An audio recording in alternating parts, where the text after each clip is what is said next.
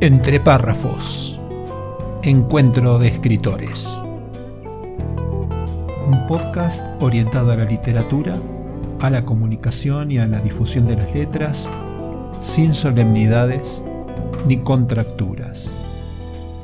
Reportajes a escritores de habla hispana, audiocuentos, curiosidades, rarezas y temas de interés. Soy tu anfitrión, mi nombre es Marcelo Urbano periodista, escritor y por la gracia de las nuevas tecnologías, podcaster. Entre párrafos. La parte divertida de las letras. Hola, ¿qué tal? Bienvenidos a este nuevo episodio extra de Entre párrafos hoy con un cuento inédito de Sebastián Borda, Espi, humorista gráfico y escritor que entrevistamos en el podcast anterior. Pero antes, un par de noticias sobre escritores independientes.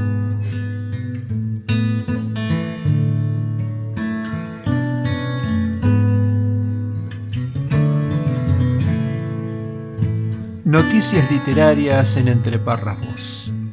Un segmento promocional que contribuye con la difusión de lanzamientos y eventos de los autores independientes de habla hispana.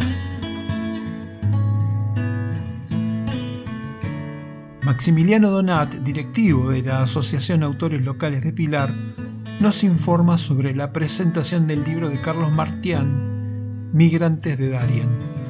El evento se realizará el sábado 10 de junio a las 17.30 en la sede de la asociación. Lorenzo López, 968, Pilar, un abrazo para Carlos Martian y mucho éxito con su libro. Servicop, la editorial independiente de La Plata, presenta los libros infantiles de Eliana Monzón con las ilustraciones de Estefanía Michelud. Colección Lo que siento. Me enojo, estoy alegre, tengo miedo, estoy triste. Conseguilo en editesulibro.com.ar de editorial Servicop.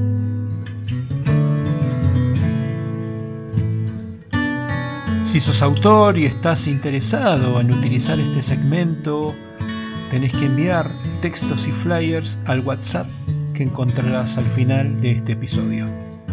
Espero tus materiales, estoy a tu disposición.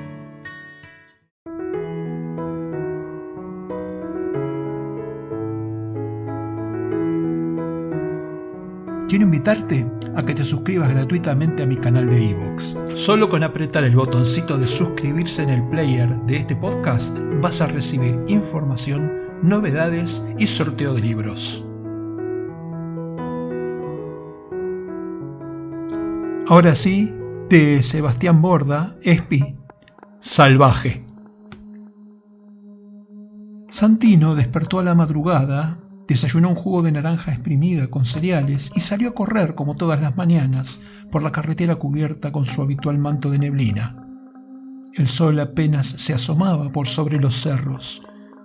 Enfiló al oeste, alejándose de toda civilización.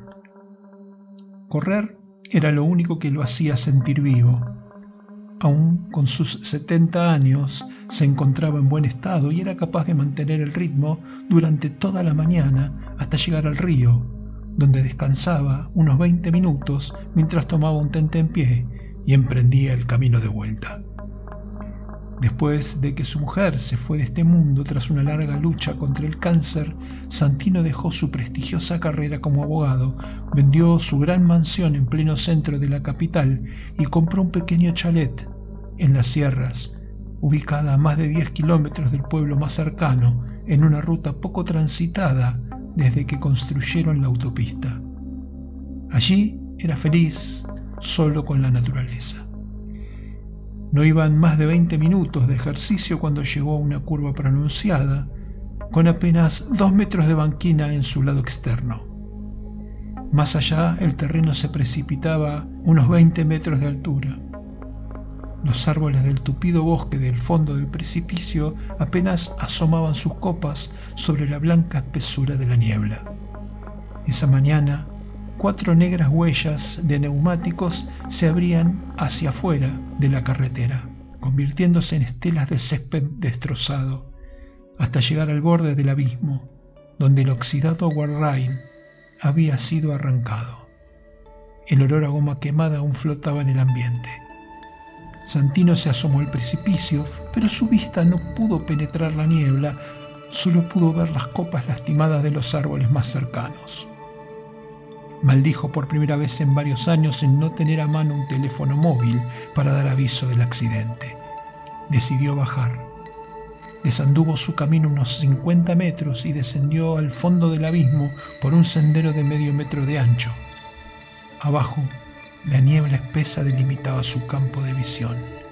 Los matorrales le llegaban casi hasta las rodillas y el rocío le humedecía toda la ropa deportiva. Al llegar al lugar del accidente pudo distinguir la silueta de una furgoneta. Se acercó al vehículo. Era un Fiat Fiorino, modelo 90, en mal estado, tumbada del lado del conductor. La chapa, blanca y oxidada, estaba arañada por las ramas al caer. Se asomó por el parabrisas astillado. Había una persona adentro. Santino se sacó la campera y se envolvió las manos. Después arrancó el limpia parabrisas. Dentro de la cabina había un hombre de unos 45 años, de baja estatura y prominente barriga, recostado sobre la puerta aplastada contra el suelo. Su cuello estaba doblado en una posición antinatural. Por las dudas, se fijó si respiraba. Nada. Le tomó el pulso. Nada. El hombre estaba muerto. Santino examinó el habitáculo. Tal vez encontraría un teléfono móvil para llamar a emergencias, pero la búsqueda fue infructuosa. Revisó los bolsillos del pantalón del hombre y encontró una billetera. Cuando la abrió para ver su contenido, escuchó un ruido proveniente de atrás de la camioneta. Agudizó el oído mientras se guardaba automáticamente la billetera, un quejido apenas audible, acompañado de unos rasguidos, se escapaban de la cúpula. Santino salió por el parabrisas y sin darse cuenta pisó el móvil caído entre los pastos, partiendo la carcasa en varios pedazos. Lo levantó y trató de encenderlo, pero ya no tenía remedio.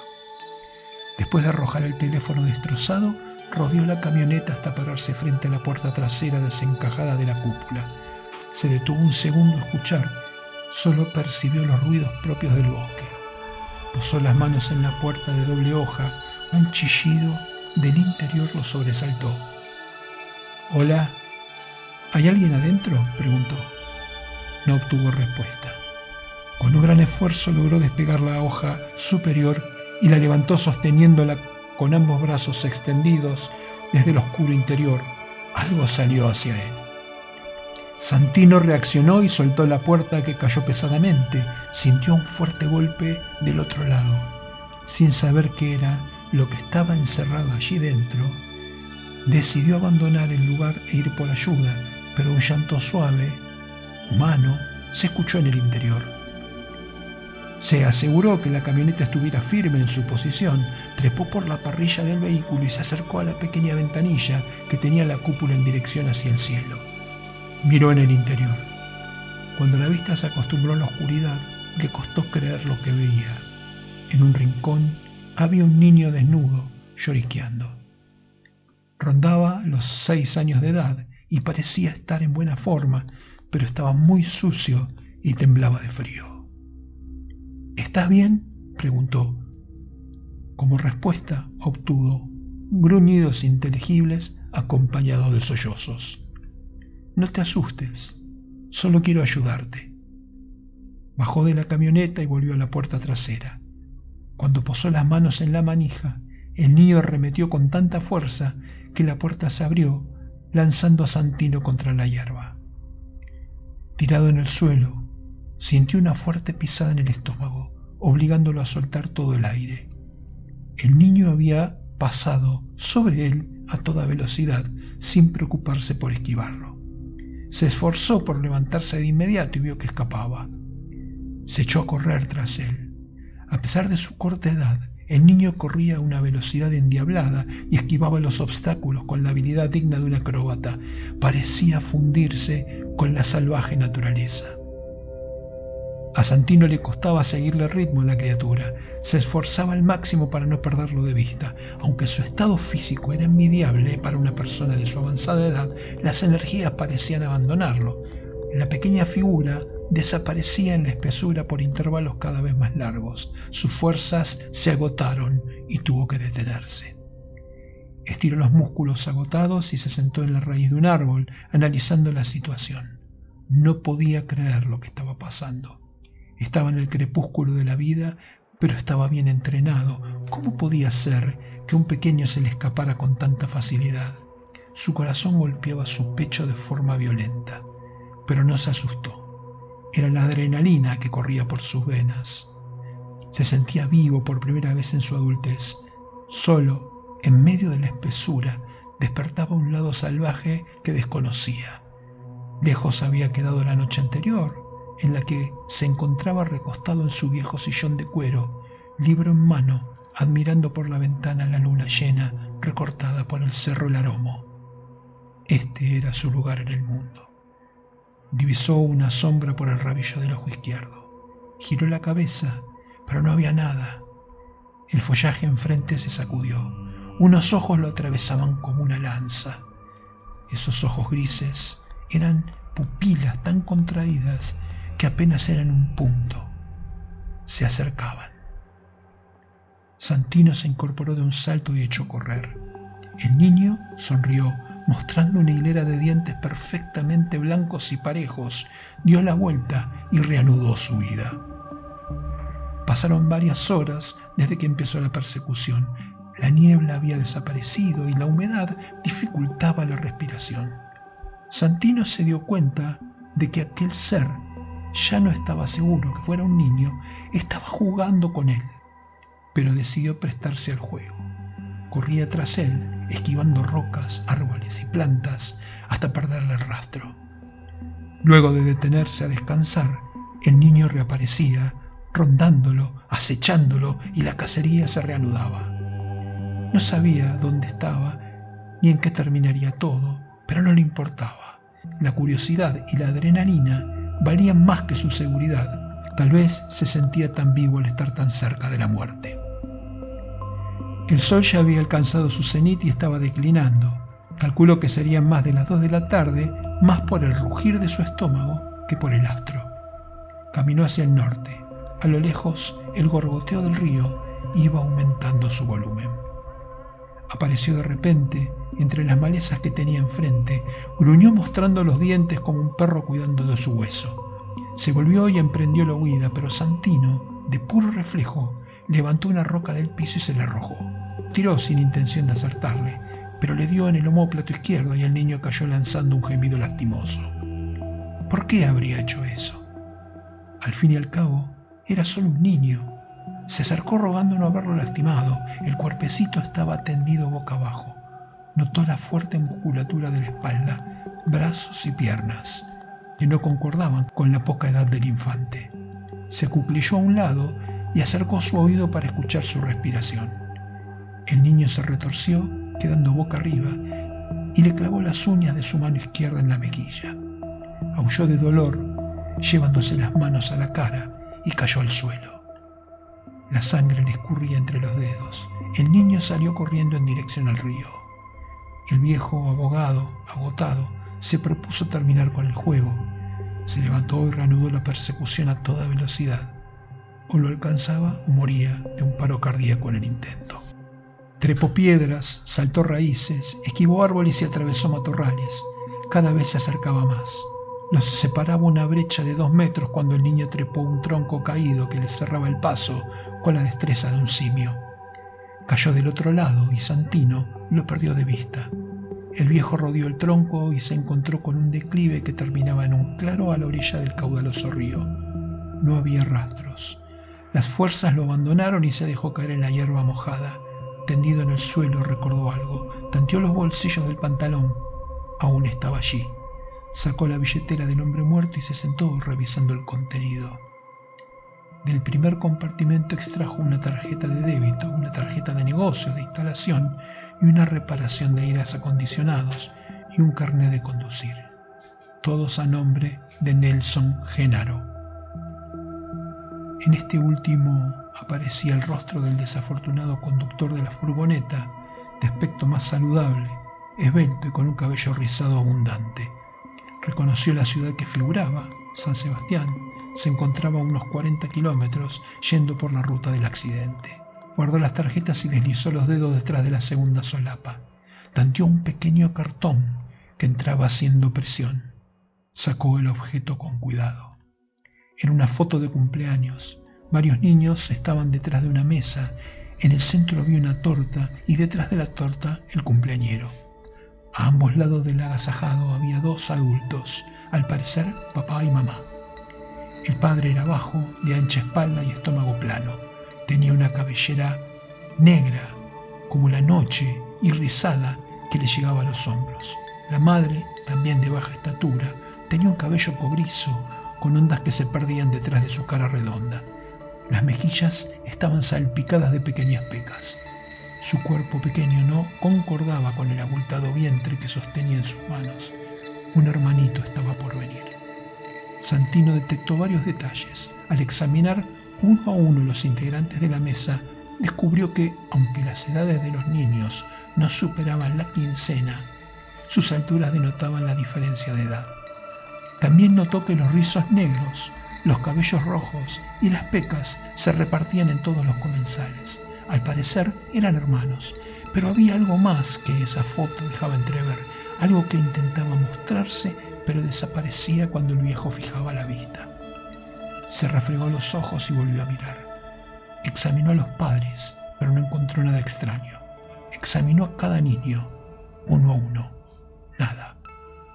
Se alejó la foto unos centímetros y la observó en el contexto. Los niños. Los niños eran todos varones. Y los contó. Seis niños varones y un séptimo hermanito por venir.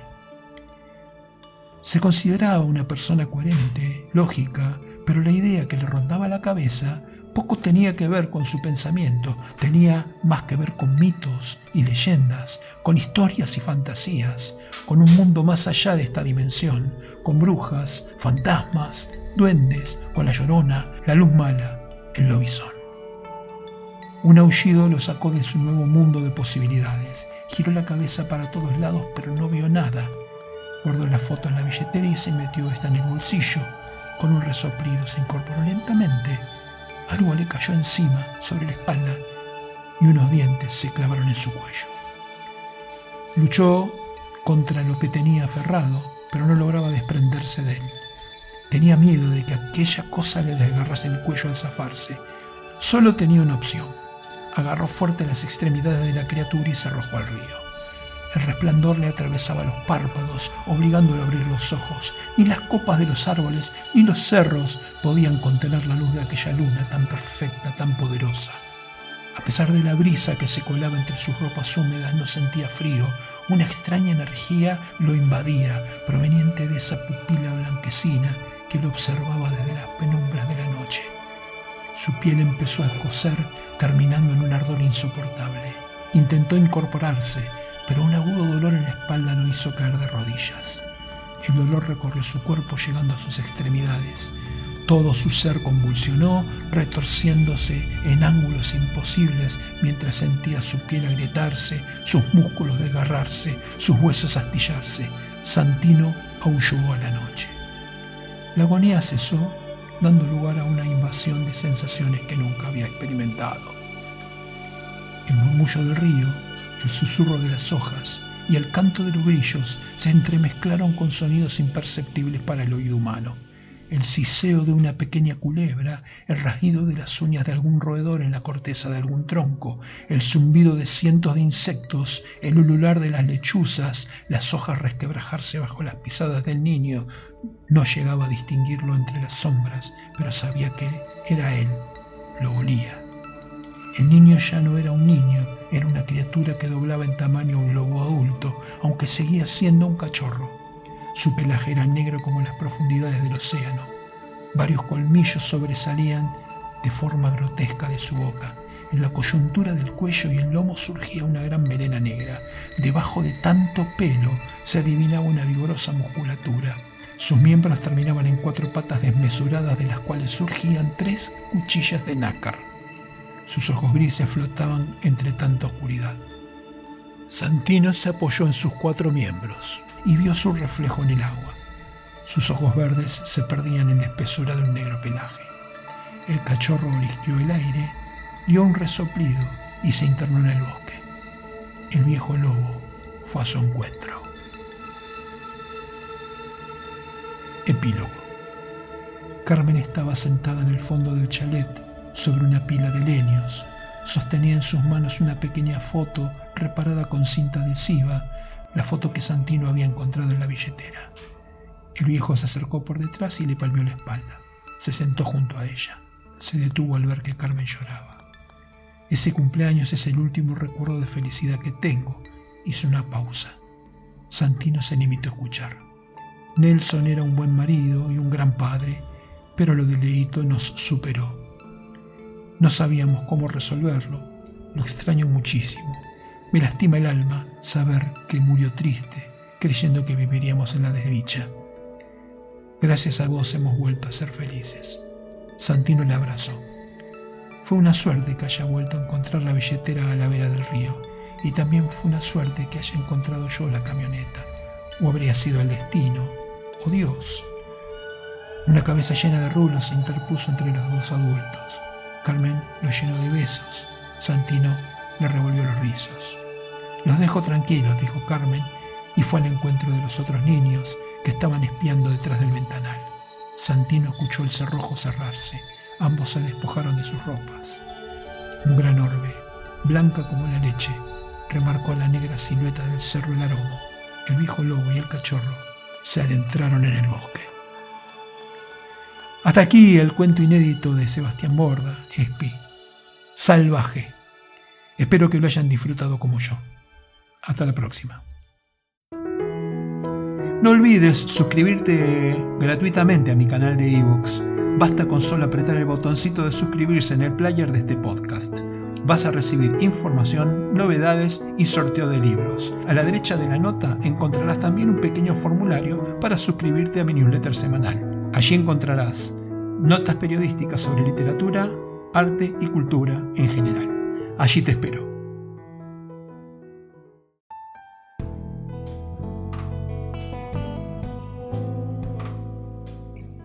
Entre párrafos.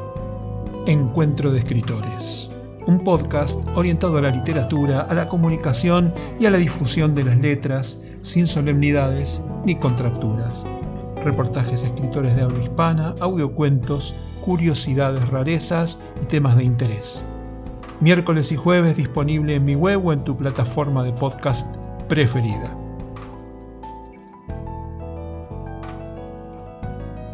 Si sos escritor y te interesa participar, comunícate conmigo. Si sos oyente, espero tus comentarios, críticas o aportes escritos o grabados.